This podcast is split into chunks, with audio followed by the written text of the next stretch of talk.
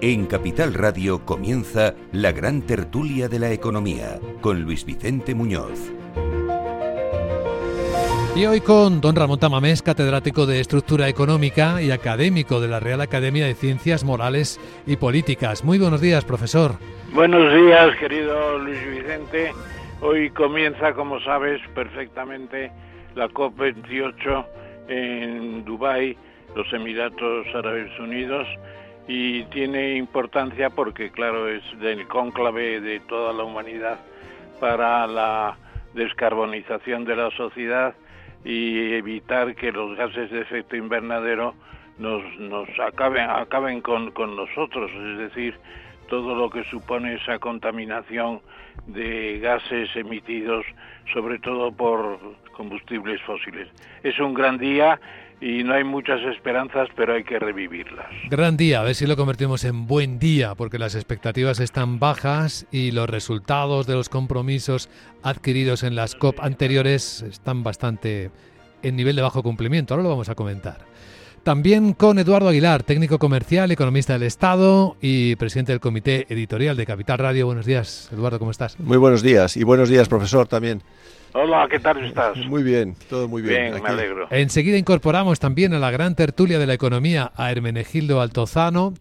Eh, nos eh, completará este encuentro en el que también, profesor Tamames, tenemos que recordar a Henry Kissinger, eh, que ha muerto centenario y que hoy, bueno, le dedican todos los medios de comunicación del mundo, pues obituarios intensos. ¿A quién, perdón? Henry Kissinger. Ah, anda, no lo sabía, fíjate. No lo sabía, pues. Qué eh, pena. eh, Henry Kissinger, que fue secretario de Estado con Richard Nixon, que fue un hombre que marcó la política exterior americana, bueno, reconfiguró el mundo, dicen algunos titulares de la prensa esta mañana, fue un hombre que, entre otras cosas, acabó con la guerra del Yom Kippur en Israel, la de Vietnam, uno de los que firmó el acuerdo, los acuerdos de París.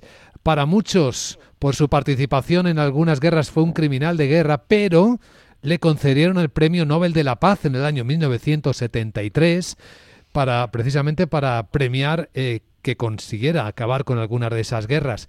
Él decía entonces que esto del Nobel de la Paz Nothing that has happened to me in public life has moved me more than this award. Que nada de lo que le había pasado en su vida pública, y le habían pasado muchas cosas, le había conmovido más que este premio. Pero fijaos, eh, Henry Kissinger, centenario, ha estado concediendo entrevistas hasta hace nada. Es decir, ha estado muy activo y valoraciones... Y, pu- y- y publicando libros. y publicando libros, más de una docena de libros publicados. Sí, efectivamente, el último libro no es gran cosa, el liderazgo es una recopilación de comunicaciones con una serie de grandes políticos de su tiempo, pero no es gran cosa. A mí me parece que su obra mejor es On China, el libro que dedicó a China en 2011, y además el recuento de lo que fue la negociación el año 71 en un viaje secreto a, a Pekín, donde conoció a Chu Enlai y a Mao y preparó la visita el año siguiente de Nixon. Y eso es lo que permitió, pues, ir poniendo el mundo en una cierta eh, estabilidad, el reconocer a China como gran potencia que tenía que estar ya en las Naciones Unidas, pues fue una gran decisión de Kissinger. Yo creo que él estaba fascinado con con Mao y sobre todo con Chu Enlai. Era un, el libro es eh, de obligada lectura, eh, On China, creo, creo.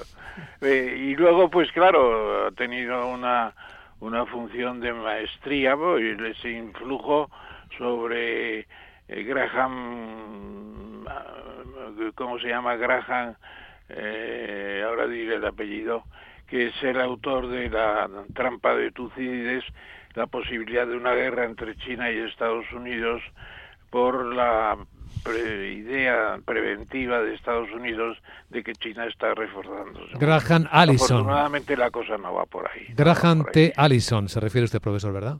El politólogo estadounidense. Allison, Sí. ah, Graham Allison, es el discípulo supremo de, de, de Kissinger, es el que toma la batuta en Harvard de esa política desde las universidades. Yo, yo el recuerdo que tengo de siendo yo muy jovencito, eh, eh, yo creo que me, empezó a interesar algo la política gracias a Kissinger. Me parecía, me, me parecía que era un adelantado su tiempo eh, a vosotros que tenéis una ligazón muy fuerte con China, yo creo que eh, eh, abrió, abrió unas relaciones que hasta ese momento eran inconcebibles y que han tenido un efecto, un impacto hasta nuestros días. Tremendo. y, una cosa que me chocó y que te divertirá, profesor, pero que es muy fascinante y para estos días que corren en nuestro país, llama la atención. A mí siempre me, me, sorprendió muchísimo cómo una persona con esa capacidad intelectual y con esa visión de, la, jugada podía ser la mano derecha de Nixon, que yo creo que era un político completamente, eh, eh, eh, bueno, no sé, aparte de corrupto, era un político yo creo que de, bajo vuelo, ¿no? Él era, era una especie como de, de, factotum y de, inteligencia diplomática y estratégica que, de la que carecía yo creo que completamente Nixon, que claro, se apoyaba pues, muchísimo en él. Pues fíjate que precisamente mm, se puede decir que Kissinger puso a, a Nixon por las nubes. Dice que es el presidente de Estados Unidos mejor, mejor eh, preparado.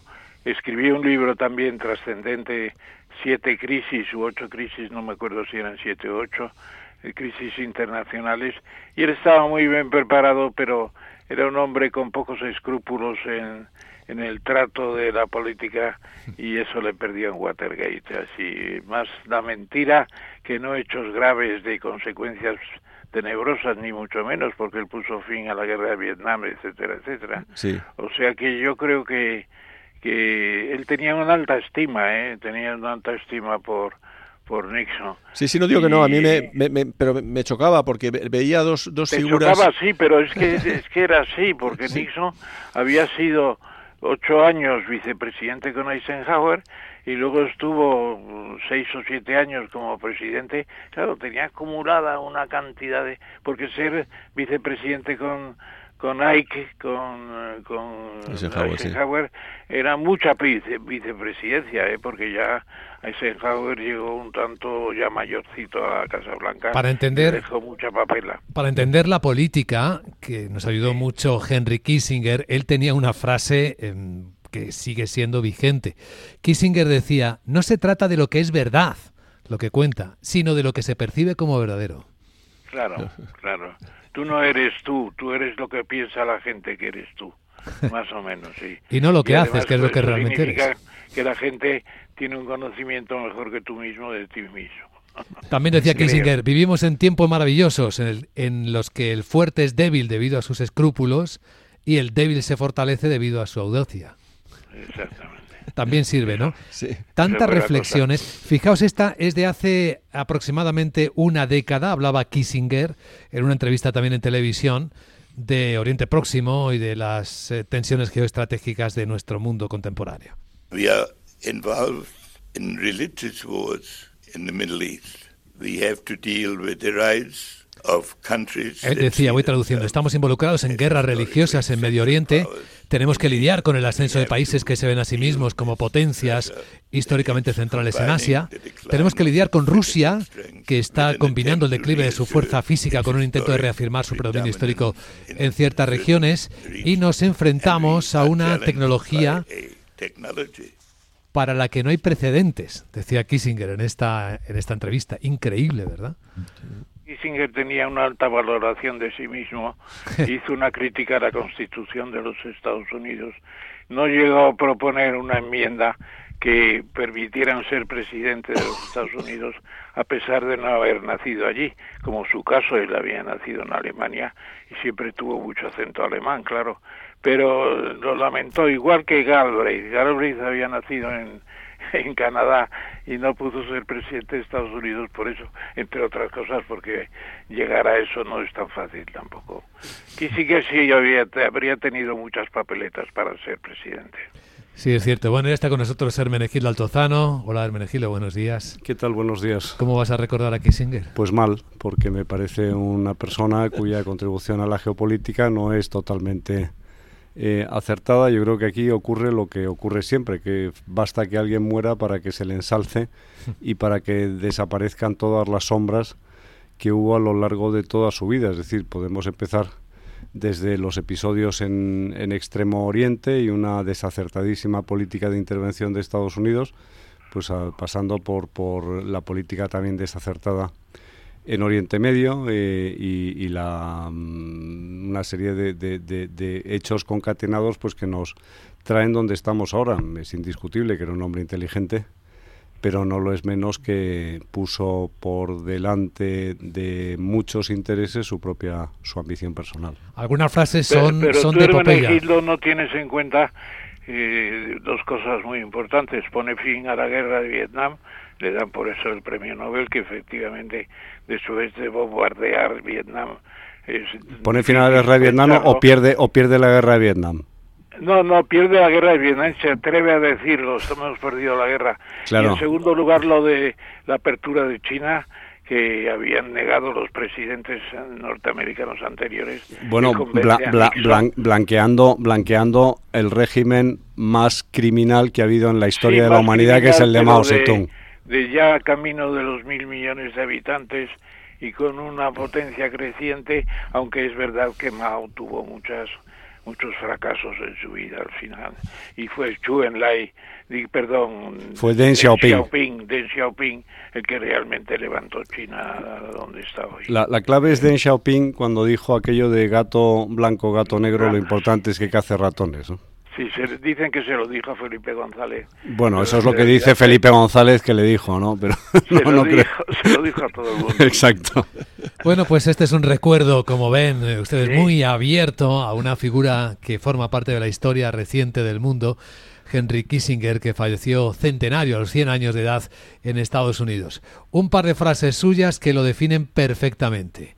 Hablando del Estado, Kissinger decía que el Estado es una organización frágil y que el estadista, por tanto, no tiene derecho moral de arriesgar su supervivencia con la restricción ética. Y también solía decir que lo que es eh, ilegal lo hacemos de inmediato, lo inconstitucional toma un poco más de tiempo.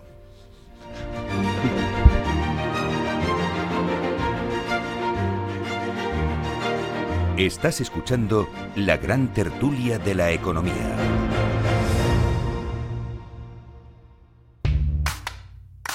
El trading no tiene por qué ser complicado. Si lo tuyo es la sencillez, invierte con Multis en el broker IG. Para abrir una posición solo tendrás que elegir el multiplicador deseado y listo. Estarás dentro del mercado. Ábrete cuenta en IG.com. El trading de estos instrumentos financieros está asociado a un riesgo elevado.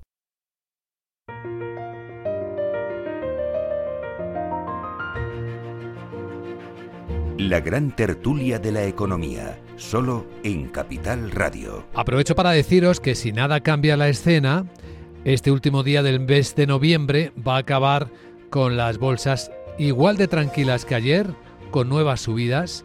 Ahora mismo el IBEX viene subiendo otros 11 puntitos, son, es una décima.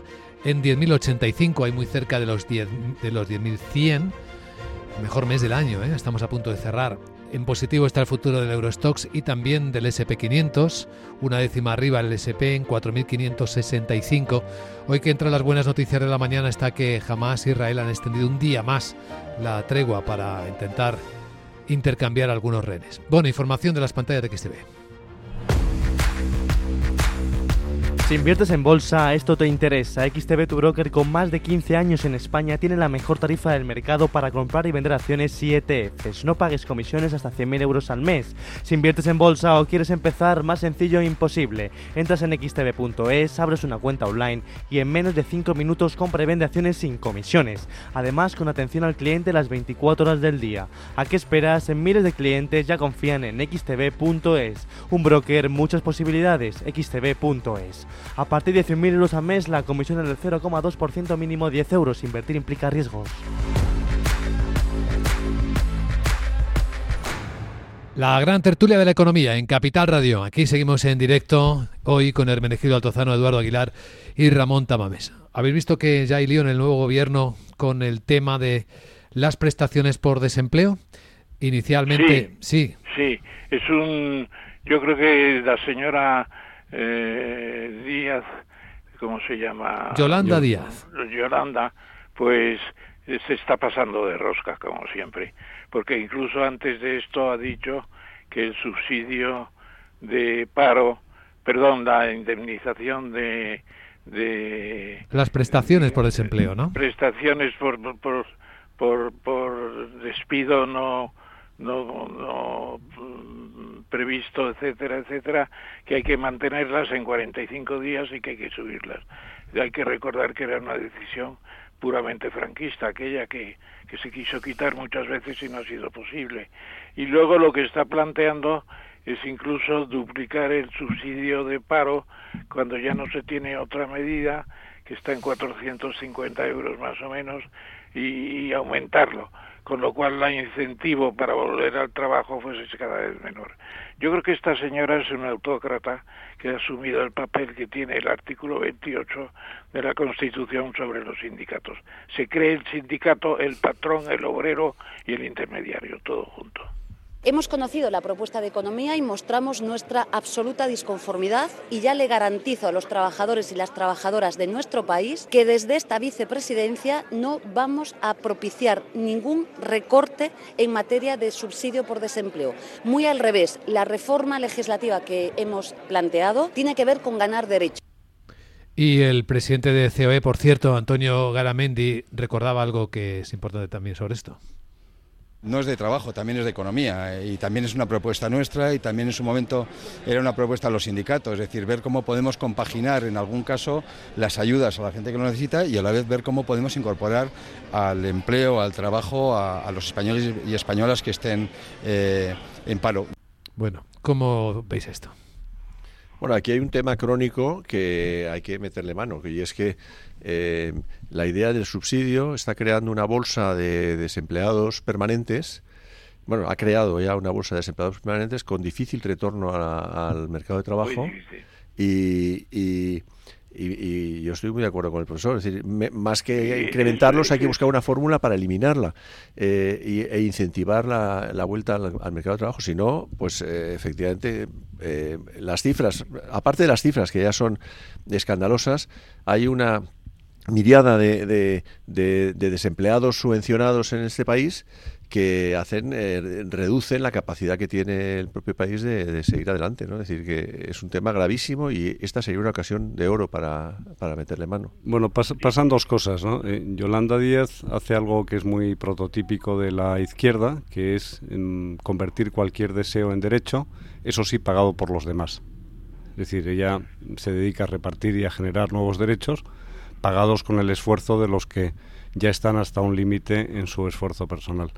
Y luego hay claro, los resultados los tienes también en otras facetas. Por ejemplo, el año pasado que nacieron 320.000 niños en España, pues el 23%, casi una cuarta parte, son de inmigrantes, porque es que ya eh, realmente tenemos un déficit demográfico también tremendo, que tampoco se combate, y naturalmente con los que los que quieren vivir sin trabajar en España pues están en 3 millones y algo.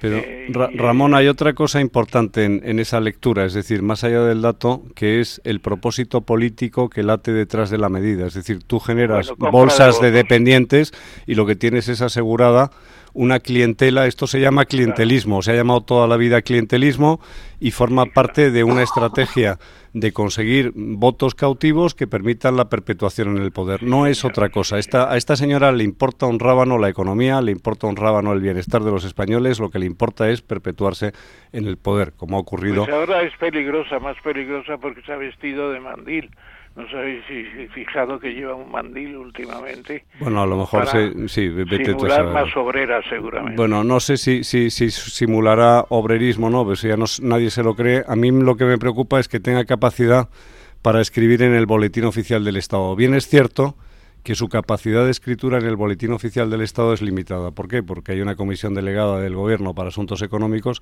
porque hay un Ministerio de Economía, porque hay unos presupuestos generales que tienen que soportar esas, esos incrementos que ella pretende y, ahí va a tener, se va a encontrar con el valladar de dos partidos que forman parte de esa coalición extraña que apoya Pedro Sánchez, que son el PNV y Junts per Catalunya. Es decir, una cosa es eh, estar aquí jugando a las mayorías y otra cosa es cuando llegue el momento concreto de la aprobación y el apoyo de los presupuestos generales. Y desde luego, con fomento del trabajo detrás y con toda la, estructura y, y tejido industrial en el País Vasco y en Cataluña, va a ser muy difícil que Partido Nacionalista Vasco y Juntos per Cataluña apoyen unos presupuestos generales del Estado que incluyan un incremento sustancial. Por eso yo creo que lo, que hace eh, eh, Yolanda Díaz es pues lo que ha hecho siempre que es, mera propaganda con sus con sus proclamas sin olvidar la visión previa de la Comisión Europea de los presupuestos eso y por de supuesto. Las reformas decir que la necesidad de mantener y el ajuste fiscal que debe comprometer yo creo Ramón lo, lo mejor que nos ha podido pasar es no tener soberanía monetaria. O sea, a mí no me gustaría ponerme en el escenario de la peseta en manos de este gobierno. ¿Cuántas devaluaciones llevaríamos ya y qué ritmo de inflación hubiéramos acumulado? Es que realmente no en vano cuando se dice la Unión Europea tal y cual, el tener una moneda única para el, para el conjunto, que no tienen todavía ni Suecia, ni Dinamarca, ni, ni Bulgaria, ni, ni Rumanía, ni algún otro más. Bueno, pues eso es un fallo, pero tener una moneda única, el euro, eso es un tesoro, es un tesoro. Eh, Argentina, ¿qué tiene que hacer? Pues irse al dólar o irse al euro. Yo lo que propongo que Argentina podría estudiar eh, ser también una parte del, del, del euro. Bueno, por eso propone la dolarización mi ley. Claro, es que no le falta razón. Es que es que es que no puede hacer otra cosa. Claro, es que por eso proponen la dolarización, que, es el equivalente al euro en Argentina. Los que estamos aquí vivimos un ministro que devaluó tres veces seguidas. Carlos Olchara. Yo lo que digo es que Argentina no tiene que entrar por una puerta falsa como hizo Caballo, que, además tenía dos monedas. Eh, la, la, la mejor cosa sería que Argentina fuera un banco regional de Buenos Aires como es el Banco de Nueva York, el Banco de Chicago en Illinois y otros estados, etcétera, etcétera. Es una buena ocasión para decirle a mi ley que se estudie la cosa un poco mejor que Caballo. Pero yo creo que mi ley, mi ley va en esa dirección, Ramón. Es decir, el, sí va en esa dirección, pero en plan chapuza. Lo que tiene que hacer Argentina es pedir ser miembro de la Reserva Federal. y tener un trato especial dentro de la Reserva Federal porque es Argentina y no es Estados Unidos. Bueno, tienes un, tienes un ejemplo que es el Balboa en, en, en, Panamá. El Balboa es, el Balboa es una ficción. Bueno, ¿y, y en Hong Kong hay una Reserva Federal que va ligada en su política monetaria a la FED? Es una moneda muy bonita, por cierto, con el conquistador en en metal de plata preciosa la, el Balboa, ¿no? La fórmula de... El Balboa es una unidad de cuenta para no poner en los presupuestos de Panamá el dólar sin el Balboa. ¿Y la fórmula de Hong Kong, profesor, con el dólar hongkonés ligado a los Está tipos bien, de interés? a mí me parece que fue una gran decisión. Espero que Xi Jinping no machaque esa cosa porque es la última muestra de independencia verdaderamente de Hong Kong de su propia política autónoma, creo. Bueno, a mí me parece que la, la fórmula de estar vinculados a esta, en la Unión Monetaria, formar parte de la Unión Monetaria, nos da una disciplina, pero no me deja de dar pena que esta es una solución de aquellos países que no saben dónde van. Y pero no te creas, eh, porque realmente Argentina está trabajando en cierto modo por un Bretton Woods 2. Eh, no, no, sí, me refiero a nuestro país ahora. Profesor, me refiero a nuestro país que... que sí, en eh, nuestro país estamos en la gloria con el euro. Es una gloria. Sí, sí, es lo, mejor que nos ha pasado. Es que la, y, y, luego se, ha demostrado que en, que en la guerra posmoderna, Ramón, y, y lo vimos con Grecia, la chulería de Varoufakis duró lo que duraron los, los euros en los cajeros automáticos de Grecia. En cuanto se terminaron, se terminó la chulería de Varoufakis. Una predicción para la COP28 que está a punto de comenzar en Dubái. ¿Qué creéis que va a pasar en este encuentro en el que se va a hacer balance y se va a ver lo mal que vamos? Se va a avanzar más de lo que se dice. ¿Ah, sí? Porque eh, se están ya viendo los grandes daños, el fondo de daños tiene que salir adelante, avanzará algo el fondo verde también, y yo creo que la decisión de China de primar los eléctricos es fundamental, los coches eléctricos, eso es, eso es muy importante. Yo creo que, mira, Ramón, eh, eh, China quiere primar la construcción de coche eléctrico porque ve que puede ser el exportador de coche eléctrico. Pero si el coche eléctrico no vive del aire, es decir, tú necesitas eh, cambiar tu, tu, mix energético para que la utilización del coche eléctrico contribuya a la transición energética. Si toda la producción de electricidad para cargar el coche eléctrico desde origen eh, lo, la haces con fuel o con carbón, como es el caso de India o de China, mayoritariamente pues hacemos un pan con unas tortas porque estás aumentando la demanda, pero estás eh, creando una generación mayor eh, de, de, con, con, emisiones de, de, CO2. Yo creo que, que aquí hay que el, el, el, debate serio que hay que plantearse, y yo creo que está ya sobre la mesa, y es el, justamente el, donde hay que desideologizar, es en la vuelta a la energía nuclear.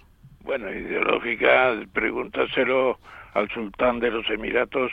Bueno, el sultán de los Emiratos lo que quiere es exportar petróleo y gas. De la COP28 es presidente de la COP28 y la octava petrolera. Claro, por eso lo que quieren es decir, al final esto es un problema de conflicto de intereses. Si tú dejas de tener generación eléctrica o consumo de, de petróleo y de gas, pues resulta que vas a crear un desequilibrio en Oriente Medio Pero bastante no te creas, notable. ¿no? eh, pregúntale a Técnicas Reunidas que está eh, reformando cantidad de refinerías para evitar el hundimiento del petróleo con combustibles, combustibles sintéticos, etcétera. Yo creo que vamos por la buena vía, ¿cierto? Yo creo que estratégicamente es importante la reunión eh, y, que, y, que, y, que, alguno de los miembros, entre ellos China, esté participando, aunque claro, claramente cada uno va con sus intereses. Pero bueno, sí. eh, hace no mucho tiempo eh, había mucho problema en integrar en este tipo de debate a, a buena, buena, parte del mundo. Uh -huh. La Eso gran tertulia de la economía con Eduardo Aguilar, Hermenegildo Altozano y Ramón Tamames. Cuidaos mucho, un abrazo. Muchas gracias. Muchas gracias. Hola, buenos días, mi pana. Buenos días, bienvenido a Sherwin Williams. ¡Ey! ¿Qué onda, compadre? ¿Qué onda? Ya tengo lista la pintura que ordenaste en el ProPlus app. Con más de 6.000 representantes en nuestras tiendas listos para atenderte en tu idioma y beneficios para contratistas que encontrarás en aliadopro.com. En Sherwin Williams somos el aliado del PRO.